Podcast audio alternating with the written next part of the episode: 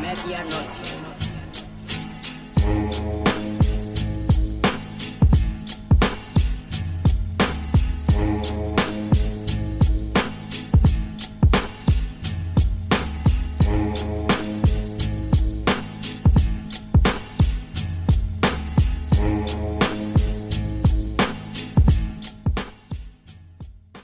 Bonjour ou bonsoir à tous en fonction du pays et de l'heure auquel vous nous écoutez. Bienvenue dans le tout premier podcast, tout premier épisode surtout de la saison 5 de Bola Latina. Et oui, déjà, saison 5, le podcast Bola Latina, le podcast 100% football latino de la rédaction de Lucarne Opposé. Au menu de ce tout premier épisode de la saison. Et aussi parce que nous sommes en plein dedans, vous allez voir, hein, au moment où ce podcast vous l'aurez à disposition pour l'écouter, nous allons nous intéresser aux éliminatoires sud-américains. Alors on va pas non plus euh, faire de l'actualité à chaud, hein. vous avez compris le principe de nos podcasts, on prend toujours un peu de recul. On va pas évoquer ce qui se passe maintenant, non, on va parcourir l'histoire de ces éliminatoires-là, notamment chez l'un des membres qui a toujours eu une relation particulière avec ceux-ci. Ce membre-là, c'est l'Uruguay, et vous l'aurez compris, qui dit Uruguay sur Lucarne Opposé dit l'homme de la rédaction qui arbore fièrement ses quatre, ses quatre étoiles. Ça commence fort. Jérôme Le Signe. Salut Jérôme. Bonjour ou bonsoir à tous. Alors, on va essayer de mettre les mots dans le bon ordre et de ne pas faire de mauvais accords.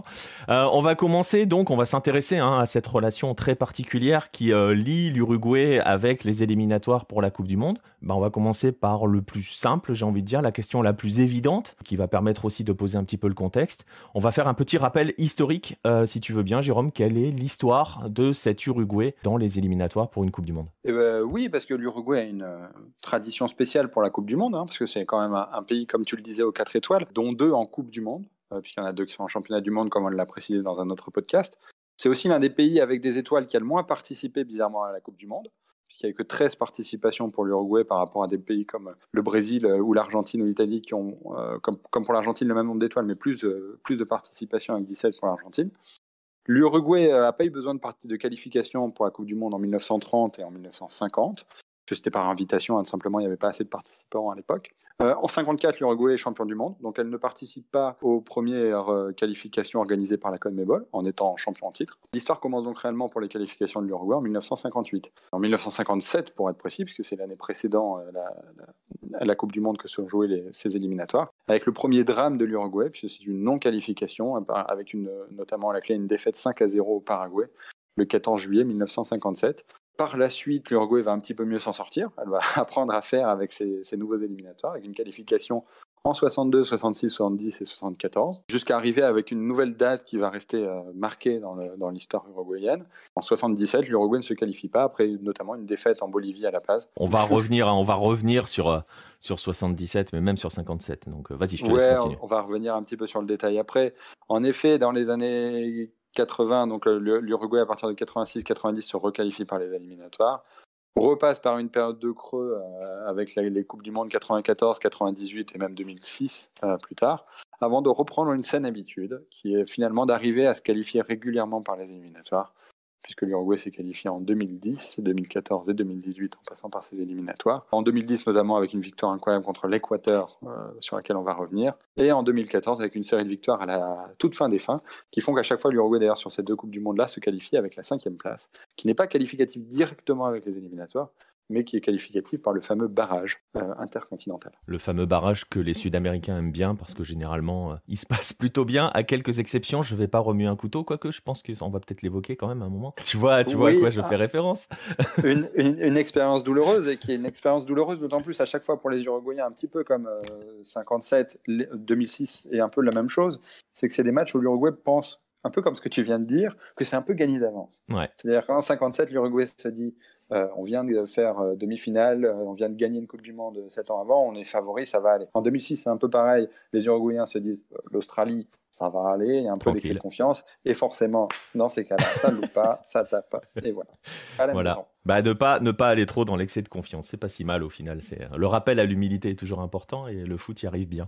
Alors on le voit, il y a une très longue histoire. Hein. On, est, on est sur près de 70 ans, hein, mine de rien, maintenant, puisque 57, ouais, non, il y a encore un peu le temps pour arriver à 70 ans. Mais quand même, on va pas trop se vieillir, on l'est déjà assez. Au cours de toute cette histoire, Jérôme, il va forcément y avoir des matchs qui ont marqué, hein, qui ont marqué l'Uruguay, marqué les gens, les joueurs. On va essayer d'en égrener quelques-uns et Bon, on va commencer d'abord par ce qui fait plaisir pour les Uruguayens. Hein. On va pas va pas commencer par remuer le couteau euh, dans la plaie. On va le faire après. On va commencer par les matchs qui sont vraiment des grands moments de l'histoire euh, de l'Uruguay en, éliminatoire. Ouais, tout à fait. On va commencer en plus par un match qui est spécial pour moi parce que c'est un match euh, que j'ai vécu personnellement par, opposition à d'autres matchs des années 50 ou, 60, qui est le match contre l'Équateur en 2009. Euh, L'Uruguay, vraiment, on a failli pas voir, on n'a pas, pas voir d'Uruguay à la Coupe du Monde en Afrique du Sud. Euh, L'Uruguay est vraiment à la traîne dans les éliminatoires, a vraiment beaucoup de mal à démarrer dans le cycle Tavares, comme on l'appelle aujourd'hui.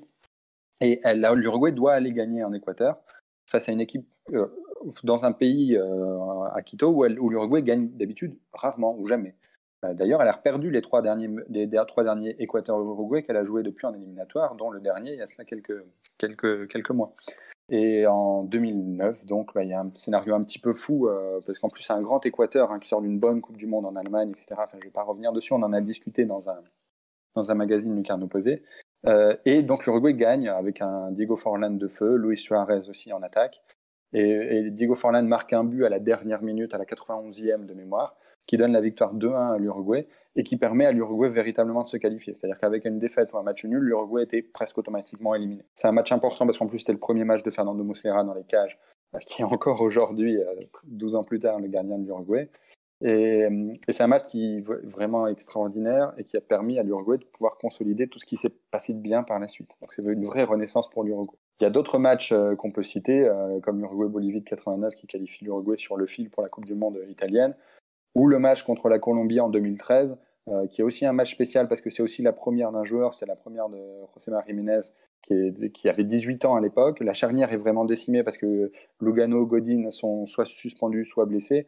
Donc le maestro n'a pas le choix, il est obligé d'aligner en défense Andrés Cotti, un très bon défenseur mais qui n'est pas du très haut niveau, et donc le jeune José María Jiménez de 18 ans euh, pour faire face à Falcao et, James Rodriguez qu'on connaît par ailleurs.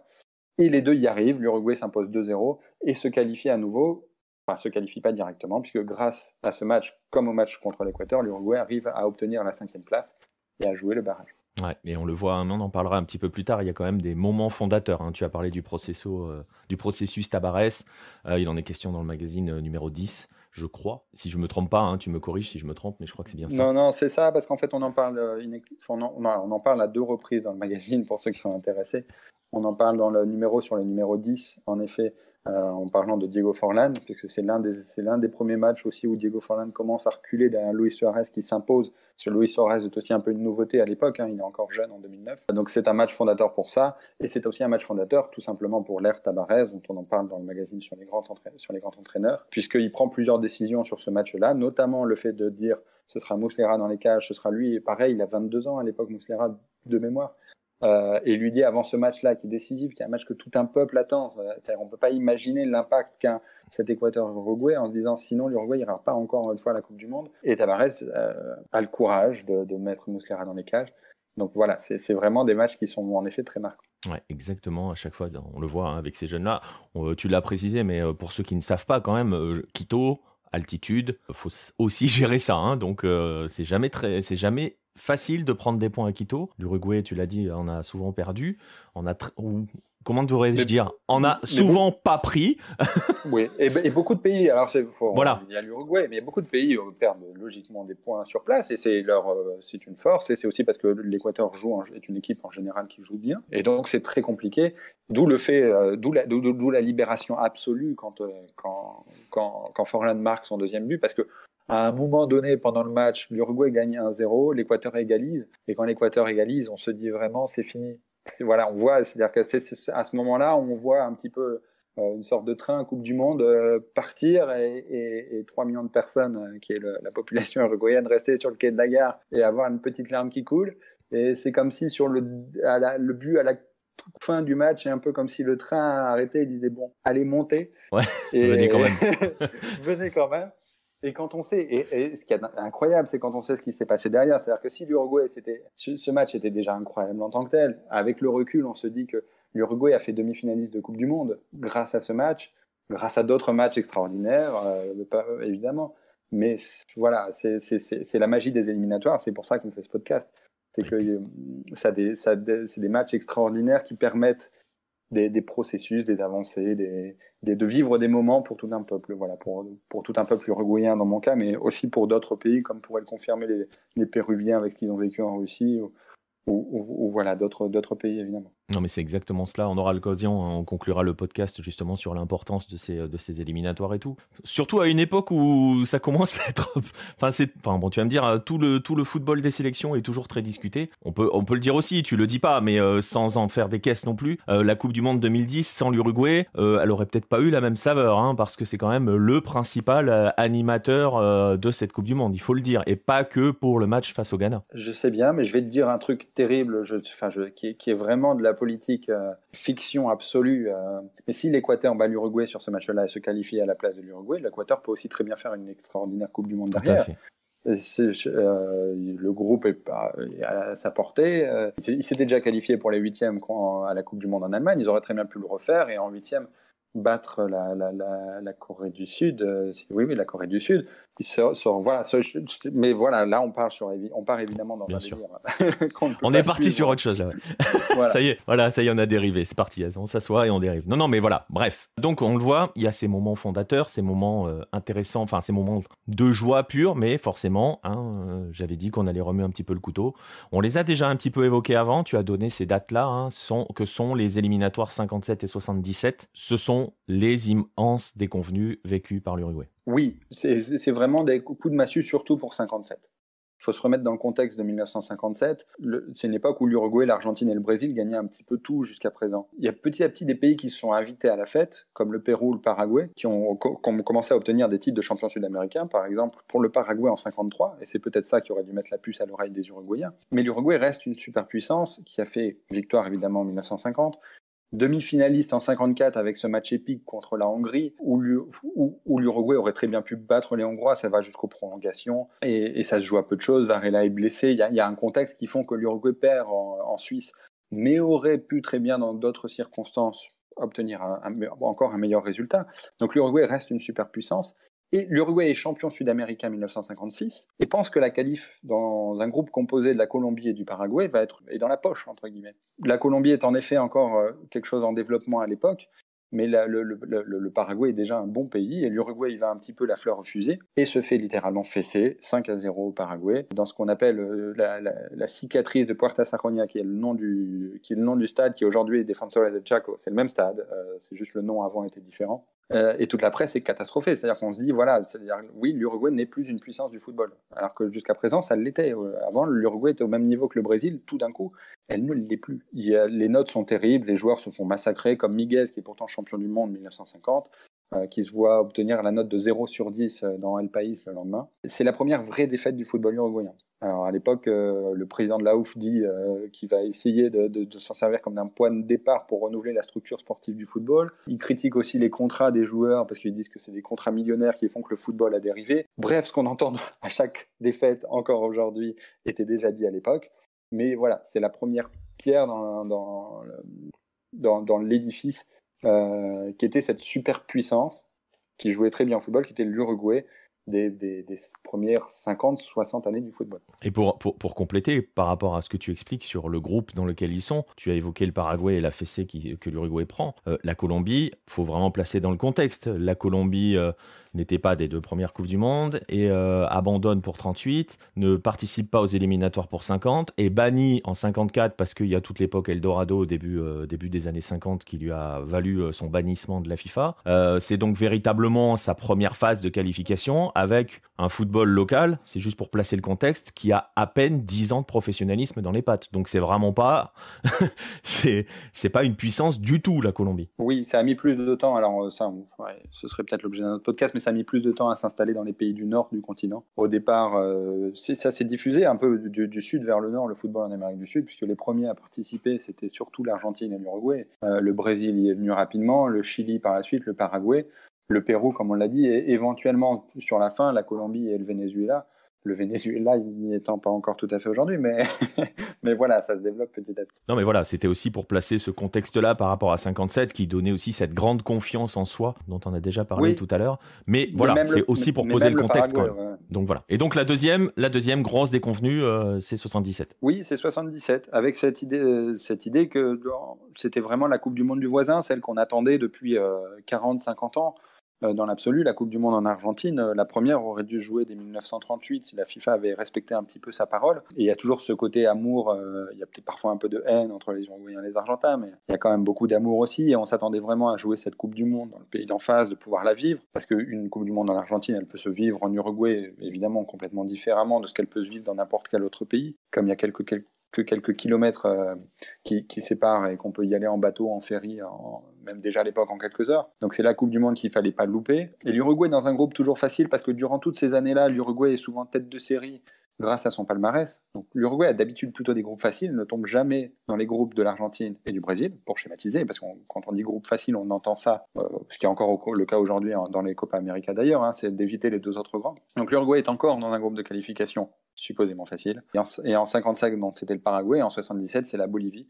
Euh, qui va battre euh, l'Uruguay notamment à La Paz 2 à 0 et qui va priver les Uruguayens d'une Coupe du Monde qu'ils attendaient désespérément et c'est pareil, une qualification, c'est un match dont on parle encore aujourd'hui comme d'un traumatisme, que, que c'était voilà, la Coupe du Monde que les jeunes de l'époque voulaient voir, voulaient aller voir et n'ont pas pu vous voir ou pas pu vivre, parce qu'on vit évidemment complètement différemment, comme euh, tout le monde le sait, euh, quand il supporte un pays qu'il a pu euh, vivre une Coupe du Monde sans son pays en Coupe du Monde, c'est quelque chose de complètement différent. Et c'est un groupe, hein, donc tu disais un Bolivie, mais l'autre membre du groupe c'était le Venezuela, tu l'as dit aussi. Donc oui, ça, ça pique un peu quand même hein, de ne pas passer quand tu as Bolivie et Venezuela dans ton groupe. Ça pique toujours aujourd'hui de perdre face à la Bolivie et au Venezuela. Donc imaginez à l'époque. Oui, est-ce qu'il voilà, c'est ce que je dis, c'est qu'en plus, c'est pour ça que les Uruguayens étaient toujours un peu confiants, c'est qu'ils étaient tête de série, ils étaient dans des poules. c'est toujours facile ou pas facile, mais plus ou moins facile quand même. Voilà. Exactement. Et justement, alors, abordable abordable. Enfin, euh, voilà, disons qu'ils euh, avaient un statut de favori qui était donné par l'histoire, mais ils avaient aussi un, statut de favori par rapport au papier, aux joueurs qu'ils avaient aussi à ce moment-là, hein, il faut le dire. Même, euh, même si c'est pas forcément la meilleure période du football uruguayen, hein, quand même, hein, 77, Jérôme. C'est pas la meilleure période, mais il y, a quand même des, y a des, y a des joueurs, ça, ça, reste une bonne équipe. C'est-à-dire qu'ils auraient très bien, ils auraient très bien, je, je, pense, je n'étais pas, pas au stade évidemment, mais, mais ils auraient pu battre ah sans doute cette, cette Bolivie-là, sans, sans doute. L'Uruguay le montre par des matchs à, à, côté, aux alentours, où, ils réussissent des bons matchs, euh, notamment ce qu'on a parlé sur Mondialito, qui est de trois ans après, où ils battent, où ils battent les Pays-Bas, l'Italie. Ça reste une très bonne équipe. Mais, voilà, c'est la découverte aussi de ces, matchs, euh, de ces matchs et de, ne pas pouvoir sous-évaluer, de, de, ne pas pouvoir regarder de haut ces pays-là. L'Uruguay l'a appris, je pense, à cette période-là. Ouais, exactement. Et justement, on vient d'évoquer hein, des moments positifs, des moments négatifs. Dans l'ensemble, est-ce que ces matchs-là, ces matchs éliminatoires, est-ce qu'on peut, pour certains, voire pour tous, hein, dans les deux sens, les considérer comme de véritables tournants dans l'histoire du football euh, au, pays, euh, au pays céleste? Ah Oui, bah surtout pour les éléments négatifs. C'est-à-dire que ceux dont on se souvient vraiment, c'est-à-dire que les, qualifications de Coupe du Monde, quand l'Uruguay l'a obtenu, on s'en souvient pour les Coupes du Monde récentes parce qu'on l'a vécu, mais sinon, sur les anciens, on n'en parle pas. Les, les qualifications pour la Coupe du Monde 1966 ne sont pas quelque chose euh, qui, a marqué l'histoire. Euh, mais, mais, pour les défaites, ça, reste des éléments parfois refondateurs, parfois des, juste des traumatismes qui continuent d'exister aujourd'hui. Donc oui, ça, reste des, des moments de choix directionnels un petit peu. Comme d'ailleurs la pulette Tabarès arrive parce que l'Uruguay ne se qualifie pas pour, euh, pour, pour l'Allemagne, c'est des moments de, de, de, construction, de reconstruction, parfois avec des échecs, mais ça reste, euh, au-delà de, souvenirs, ça reste de moments footballistiques où ça permet de, renouveler et de partir sur un nouveau projet. Au milieu de tout ça, donc, parce qu'on est quand même en Amérique du Sud, alors on a évoqué les aspects positifs, les aspects négatifs, vous voyez à quel point ils ont une importance. Euh, ces matchs-là, ils peuvent prendre une certaine importance dans l'histoire, la grande histoire d'un football, mais évidemment, Am Sud oblige, au milieu de tout cela, il y a quand même des matchs, comment dirais-je, qui sont un petit peu étranges, un petit peu plus particuliers, ou voilà. Notamment, et pas que parce qu'ils sont frères, avec le voisin. Oui, avec euh, donc ceux que je citais à l'instant, avec les Argentins, avec cet euh, ami, euh, ce cousin qu'on aime bien recevoir, mais pas trop non plus. Avec cette anecdote, c'est que donc pour 1998, il y a un changement pour les éliminatoires qui font que le, la CONMEBOL passe sur une poule unique. C'est-à-dire que toutes les équipes, les 10 équipes, parfois neuf quand il y a le Brésil qui est champion du monde ou le Brésil qui l'héberge. Mais toutes les équipes se rencontrent entre elles pour faire un classement final. Ça se joue pour la première fois en 98 et à partir de, pour les éliminatoires de 2002, la CONMEBOL décide de plus trop s'embêter et de fixer un calendrier qui sera reproduit pendant quatre séances d'éliminatoires pour 2002, 2006, 2010, 2014 en disant bah voilà l'ordre des matchs est le tel. Et à la fin, ce, ce, calendrier est fait de telle façon que le dernier match, alors je ne sais pas si c'est volontaire ou pas, mais le dernier match à chaque fois est un Uruguay-Argentine. Euh, avec cette petite spécificité que souvent les Argentins sont déjà qualifiés. Quand, les Argentins ont, déjà joué 17 matchs euh, sur 18, ils sont souvent déjà qualifiés. Hein. Mais assez rarement les Uruguayens qui sont souvent en train de se battre, surtout euh, dans ces années-là, comme vous l'aurez compris, pour la cinquième place. ce qui donne par exemple ce match en 2001 euh, qui se termine par un 1 partout, euh, bah, une ouverture du score de, Ruben Paz, il me semble, pour l'Uruguay, et une égalisation euh, argentine dans la foulée dans la première mi-temps. Et les, les, Uruguayens et les Argentins, pendant, à la mi-temps dans le vestiaire, se disent clairement que l'Uruguay a besoin d'un point pour être cinquième définitivement et pas passer à la sixième place, être rattrapé par la Colombie. Et donc les deux équipes se mettent d'accord assez ouvertement à l'époque, c'est ça qui va poser problème, pour dire que bon, pendant 45 minutes, on va pas bouger et ça va rester un bon un partout des familles. Et les, les joueurs et l'entraîneur vont avoir le tort à l'époque un petit peu, plutôt que de dire que c'est un pacte non dit, de le déclarer dans la presse, avec notamment euh, Juan Pablo Sorin et, Burgos, son prénom m'échappe, Germain, Burgos, qui avait déclaré que s'ils si, avaient dû perdre pour aider l'Uruguay, ils l'auraient très bien fait. Carrasco aussi, l'entraîneur de l'Uruguay, disant que bon, bah, il y avait un pacte et que voilà, ça, ça, ça a été décidé dans les vestiaires. Ce qui fait que la Colombie, sixième, malgré sa victoire contre le Paraguay, va réclamer les points, enfin, va réclamer auprès de la FIFA. Euh, mais la FIFA, il n'y a pas de preuves, il y a juste des petites déclarations. Donc, bah, en l'absence de preuves, euh, on va rien faire. Et ce qui permet à l'Uruguay de se qualifier euh, pour le repêchage. Euh, de la fameuse cinquième place, euh, qui deviendra d'ailleurs une tradition pour les années suivantes, euh, puisque la cinquième place sera à la place de l'Uruguay pour 2002, 2006, 2010 et 2014. Je te coupe deux secondes, petite parenthèse sur la Colombie, qui fera la même chose au Pérou lors des derniers éliminatoires afin de sécuriser sa place et, et dégager le Chili. Voilà, tout à fait, avec dans, dans ce cas-là le perdant, le Chili, qui pareil essaiera, le Chili, pareil. tu me confirmeras, a aussi essayé de réclamer et de dire ben non, c'est trop injuste. Parce que ça s'est fait ouvertement aussi, hein, c'est-à-dire que le Pérou-Colombie de la dernière journée, on voit les joueurs sur le terrain, Falcao notamment, qui discute avec les sélectionneurs adverses, qui, qui parlent entre joueurs en disant les gars, c'est bon, vous, vous allez en barrage, le Pérou va en barrage, nous on est qualifiés, on est copains, on se fait la bise, on joue plus quoi. Il y avait euh, match nul aussi. Oui, mais alors que, c'est toujours la, limite euh, presque juridique, euh, qui est un débat qu'on peut, qui, est, intéressant parce qu'il y a d'autres aspects. Mais est-ce qu'une conversation qu'on n'entend pas de deux joueurs sur un terrain est un pacte de, est un pacte euh, officiel de, de corruption? C'est pas comme c'est pas comme donner 500 000 francs à, un joueur à Valenciennois pour qu'il abandonne le match. Est-ce que, tu serais pas en train de viser notre Colombien de Lucarne opposé là? Bref, mais bon, c'était déplacé de toute façon. Mais, euh, mais, voilà, donc c'est pas vraiment, il n'y a pas vraiment de pacte. C'est juste que quand ça arrange les deux, c'est difficile de faire courir 22 bonhommes sur un terrain. Et c'est ce qui s'est passé assez fréquemment entre l'Uruguay et l'Argentine avec des matchs un peu bizarres. Comme en 2005, quand l'Uruguay bat l'Argentine pour le dernier match à domicile, pareil pour la cinquième place. Et que malheureusement, on ne voit plus, puisqu'à un moment donné, la CONMEBOL s'est réveillée et a réalisé euh, pour les éliminatoires pour la Russie en 2018 qu'il ce serait bien de touiller un petit peu le calendrier et que l'Uruguay avait terminé son dernier match euh, pour cette phase-là contre la Bolivie en étant presque déjà qualifié et en battant d'ailleurs la Bolivie euh, à domicile. Et on rappellera hein, que 2005, pour le coup, il y a quand même un retour de karma assez violent hein, pour l'Uruguay derrière, puisque on l'a dit tout à l'heure, hein, c'est le fameux barrage face à l'Australie et la défaite là-bas, enfin l'élimination là-bas puisque si je me rappelle bien, ça se joue au tir au but.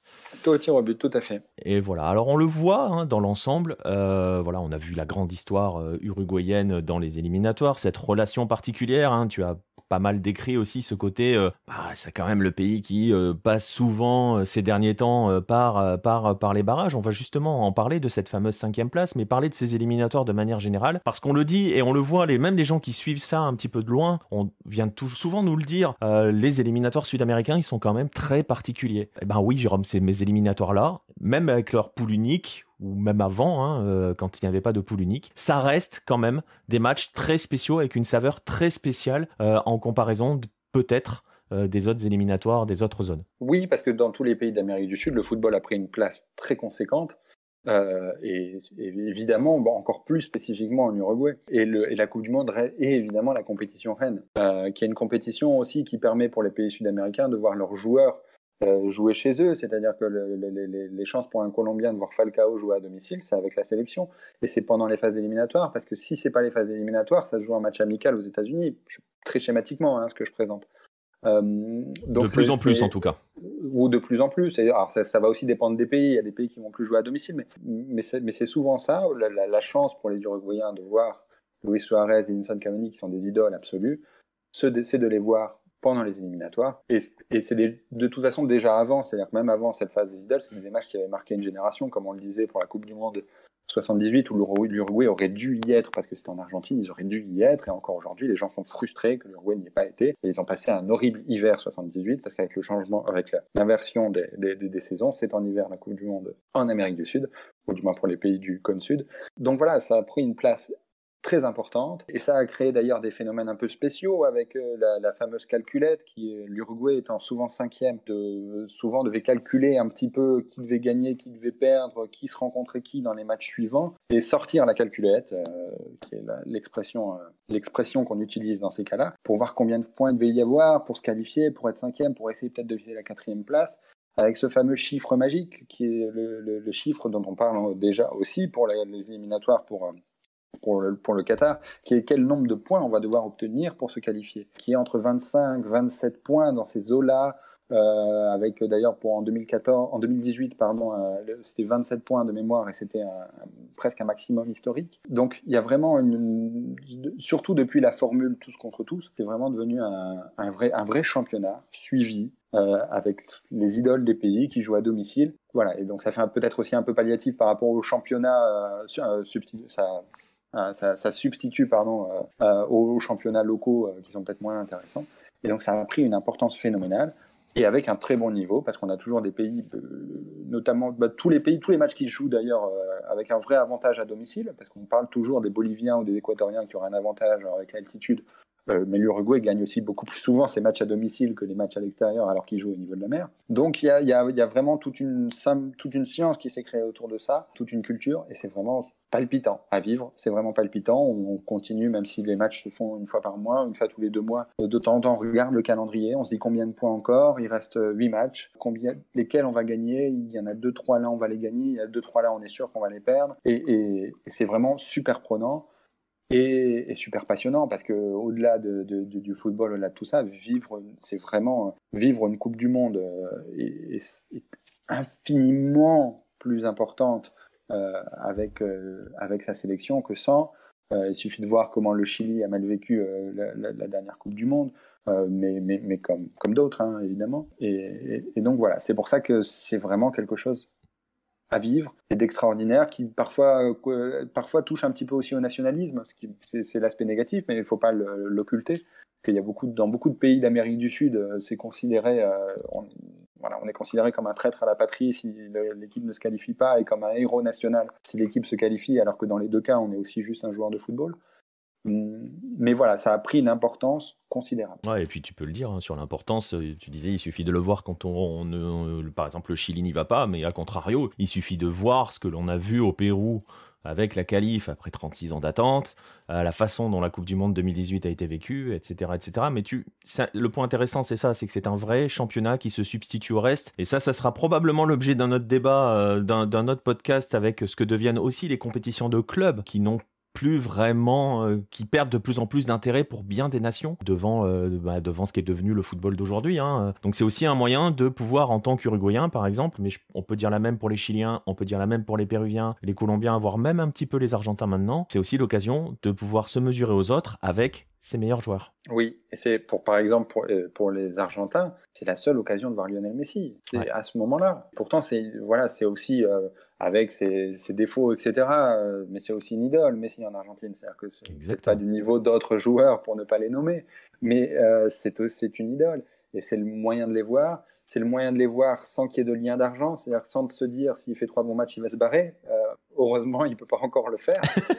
On ne sait jamais, ça peut arriver un jour. Hein. Pas pour lui, mais. Mais c'est ça qui rend le football de sélection aussi attirant encore aujourd'hui. C'est pour ça que la Coupe du Monde reste une compétition extraordinaire par-delà les, les, difficultés, les conflits, l'importance de la FIFA, etc.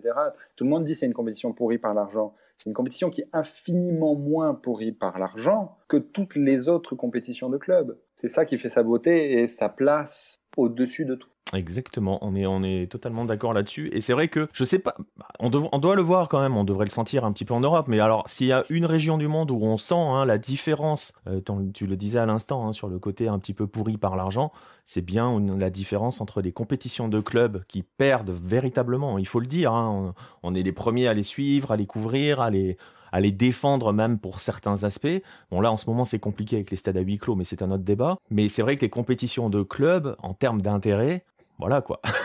c'est de, c'est, je vais pas dire que c'est de c'est de si on en a de moins en moins parce qu'on sait très vite comment ça va tourner cette histoire-là. Surtout quand on est uruguayen. Oui, bah, évidemment. Non, mais, c'est et puis c'est valable pour tous les autres pays. Hein. Il y a l'Argentine qui résiste encore un peu. Je sais pas combien de temps elle va résister. Hein. Oui, mais même et, puis et puis je pense que c'est un phénomène global. C'est-à-dire que même en Europe, pour, pour, le football en général, les, les, les clubs en tant qu'institution tout le monde parle d'institutions pour les clubs. Dans, l'absolu, toutes ces institutions ont disparu. Ce qui, c'est vraiment des, on est, on est rentré dans un système un peu plus de franchise à l'américaine où il y a plus vraiment d'aléas sportifs. Aujourd'hui, on a beau nous dire le contraire, mais euh, bon, on rentre dans des considérations qui sont pas liées. Le football des sélections est, l'un des derniers refuges où on peut voir des surprises et des compositions qui ne seront pas liées uniquement à des intérêts, même si des fois il y a des débats euh, pour, d'autres sélections, euh, comme ce sera le cas, on vous en parlera dans le prochain magazine du Carnet opposé, mais, mais du moins, euh, mais, mais, du moins dans l'immense majorité des cas, les, joueurs sont là parce que c'est leur nation. ce qui est bien pour 99% de, la chose. Il y a le petit 1% de nationalisme qui des fois pourrit un peu aussi la chose et qui peut parfois le faire dégénérer aussi.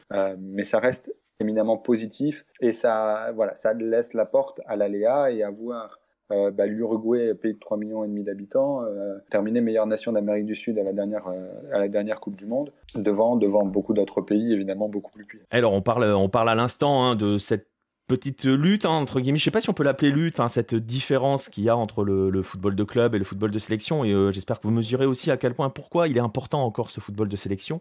Et pourtant, et pourtant, il y a quand même une menace euh, qui plane un petit peu là-dessus. Je ne parle pas de ces fameux débats sur la Coupe du Monde tous les deux ans ou pas, euh, blablabla. On parle de l'extension, l'expansion du nombre de participants à la Coupe du Monde parce que ça va avoir un impact sur les éliminatoires sud-américains puisque, Jérôme, on va passer euh, à 6,5, enfin 7, le 7e ira en barrage et les 6 seront qualifiés direct. Ça risque de changer beaucoup de choses. Tu parlais beaucoup de...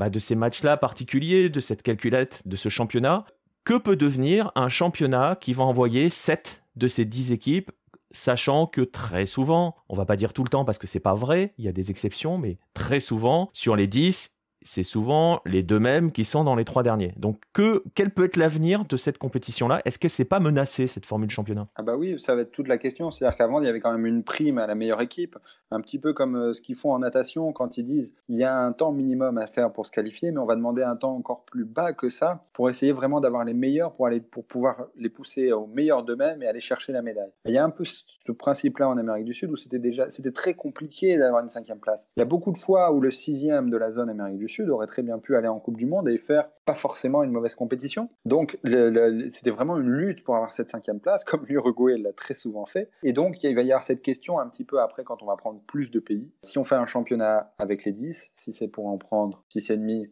voire 7 parce que le barrage n'est pas forcément toujours très, très compliqué pour l'Amérique du Sud, même s'il ne faut jamais sous-estimer son adversaire. Donc voilà, il va y avoir cette idée de qui, quel pays, quand tous les pays vont y aller, entre guillemets, euh, est-ce que le championnat va encore avoir du sens dans le sens où le premier et le deuxième vont être très très très rapidement qualifiés? C'est-à-dire que le Brésil, euh, en enchaînant cinq victoires dans ce schéma-là, dire ah mais très bien, mais je suis dans les 7 premiers, c'est fini. À partir du moment où le, chiffre magique, comme je disais tout à l'heure, sera plus à 25 ou 27 points, mais à 17, 18 points, gagner 5 euh, ou 6 matchs, pour être précis, gagner 6 matchs, comme l'a fait le Brésil là, gagner ses 6 premiers matchs, vous permet d'être qualifié. comment se déroule la compétition par la suite? À partir du moment où une équipe peut-être même de nombreuses équipes, parce qu'il n'y a pas que le Brésil qui peut le faire, peuvent se qualifier très rapidement. Euh, est-ce qu'il ne va pas y avoir une prime, non pas à la bonne équipe, comme c'est le cas à l'heure actuelle, il y a un niveau très élevé, mais il peut y avoir maintenant une prime à l'équipe la moins mauvaise, euh, et ça, c'est plus forcément la même façon de jouer. Si, euh, un point, plutôt que d'aller chercher la victoire à trois points, entre guillemets, faire match nul sur plein de matchs peut très bien vous, vous amener à la Coupe du Monde. donc il va y avoir tout un débat à savoir comment ça va se réorganiser à l'avenir. Euh, pour notamment bah, cette Coupe du Monde 2026. Euh, qui se déroulera chez les voisins du Nord. Avec euh, le vieux serpent de mer qui devrait pas tarder à revenir d'ici peu, hein, cette volonté de certains d'unir Nord et Sud. même si 2026, quoique ça peut être l'occasion, puisque 2026, Mexique, Canada et États-Unis seront déjà qualifiés. Je, pense que non, hein, c'est arrêté quand même. Donc Bon, enfin, on sait jamais avec eux. Mais euh, à surveiller quand même, hein, euh, si euh, ce vieux serpent de mer ne pourrait pas revenir avec cette expansion-là. Pas convaincu que le Nord y gagnerait, mais c'est un autre débat. Donc voilà, donc voyez, c'est l'importance de, cette compétition. L'importance, c'est aussi cela, hein, sur, le point sur lequel on veut insister, hein, Jérôme, sur l'importance de ce championnat, de ce championnat des nations et de ce football des sélections qui reste quand même un sacré football, quoi. Oui, et on va continuer à être pendu pour les prochains mois jusqu'à la Coupe du Monde au Qatar sur ce fameux classement et sur le fait d'atteindre ces points euh, pour ne pas gagner ce championnat-là, parce que le championnat, les qualifications ne sont pas un championnat en tant que tel, mais euh, pour être bien qualifié et pour pouvoir euh, célébrer et respirer et préparer une Coupe du Monde, ce qui est l'objectif ultime de n'importe quel supporter et qui pourrait en plus hein, pour l'Uruguay être très particulière puisqu'on a déjà évoqué à de multiples reprises. On est sur la fin, pas que d'une génération, mais probablement la fin d'un cycle. Hein. Ah, il y a tout un débat. Alors là, tu me relances sur, euh, de, podcast. En deux mots, en deux mots. on en parlera un autre jour de Tavares, mais quand même. Ah, ce sera forcément à un moment donné la fin de, de Tavares en tant que sélectionneur de l'Uruguay. Ça, c'est sans aucun doute. Sur la génération, il y a, y y a déjà de nombreux joueurs qui sont partis, il y a de nombreux joueurs qui sont arrivés. Euh, sur le, quand on le voit que le dernier match, euh, enfin l'un des derniers matchs donc qui était l'Uruguay contre l'Équateur euh, au Campeón del Siglo, il y avait déjà, il y avait déjà plus Caceres, il y avait déjà pas Suarez, il y avait déjà pas Cavani. L'Uruguay, c'est quand même, c'est quand même imposé. Il y a, ça c'est préparé, c'est-à-dire que voilà, mm. on voit que Godin sort, enfin n'est plus systématiquement sur les feuilles de match. Euh, dans les remplaçants, alors, sont, les remplaçants existent déjà, il y a Jiménez, Coates, et il y a un petit Araujo qui, qui est déjà titulaire euh, au FC Barcelone, qui seulement rentre maintenant dans l'équipe, c'est-à-dire qu'il joue déjà à Barcelone depuis un an ou deux, et il commence seulement à rentrer dans la sélection, donc on voit qu'il y a un vrai processus qui l'amène petit à petit. Caceres ne joue plus, plus Caceres qui est le vrai joueur Tabarès, c'est celui qui a sans doute le plus joué, parce qu'en plus c'était un couteau suisse en défense qui pouvait jouer à n'importe quelle position, commence aussi à ne, plus apparaître en sélection. Et en attaque, la vraie question est plus sur l'attaque, qu'on n'avait pas pu voir jusqu'à présent, parce qu'il y avait toujours un Cavani ou un Suarez qui était là. Là, pour le coup, c'est l'une des rares occasions sur les dernières années où les deux étaient absents euh, lors des trois dernières journées. Et l'Uruguay a quand même fait deux victoires, euh, un match nul qui est euh, qui, 7 points sur 9 dans une journée, une triple fecha comme ça, une triple journée, était un très très très bon résultat. Donc bon, il faut relativiser, les, choses sont bien organisées, euh, disons, pour qu'il y ait pour que le, pour que le changement se passe. Euh, ouais, dans la douceur, dans la continuité. Le changement dans la continuité. Merde, c'est un slogan. Voilà. bah écoute, on va rester là sur ce podcast. Merci euh, de m'avoir accompagné et d'avoir ouvert la cinquième saison euh, d'Ebola Latina. Ben, merci à toi et puis bonne journée à tous et, et au revoir Inoma. voilà. Bah écoute, je rajouterai rien là-dessus. Il faut pas. Euh, donc voilà, on vous encourage quand même à suivre ce football de sélection. On continuera de le défendre, vous le comprenez, je pense, entre ces, ces mots. Voilà, on va vous remercier. On va vous inviter à nous suivre hein, sur notre site, hein, lucarne-opposé.fr, mais aussi sur les réseaux sociaux, Twitter, Facebook. venez nous rejoindre sur notre Discord pour bah, justement pour échanger avec nous et échanger avec la communauté Lucarne Opposé. Je vous rappelle que si vous voulez nous soutenir, vous pouvez le faire en achetant ou en vous abonnant à nos magazines Ça, vous le trouverez sur le site ou alors en allant sur notre maison d'édition, vous le trouverez sur le site aussi, remarquez, pour acheter nos premiers ouvrages, la biographie de Garincha et la traduction française des 11 Caminos al Gol. Tout ce qu'il vous faut euh, pour trouver, pour pas avoir à chercher partout sur Google. Euh, vous aurez tous les liens dans la description. Voilà, il me reste à vous souhaiter une bonne fin de journée et à vous dire à bientôt. Au revoir les amis.